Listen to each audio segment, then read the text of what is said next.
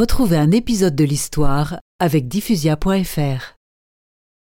À l'approche de la Seconde Guerre mondiale, Churchill essaie de le récupérer. Mais Laurence veut rester tranquillement chez lui. Pourquoi faire?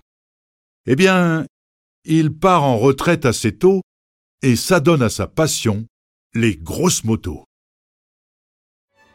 Et c'est au guidon de l'une d'elles que Laurence d'Arabie meurt d'un accident le 13 mai 1935, à 46 ans. C'est jeune. Eh oui, Louis. Mais peut-on imaginer un Laurence d'Arabie chauve et bedonnant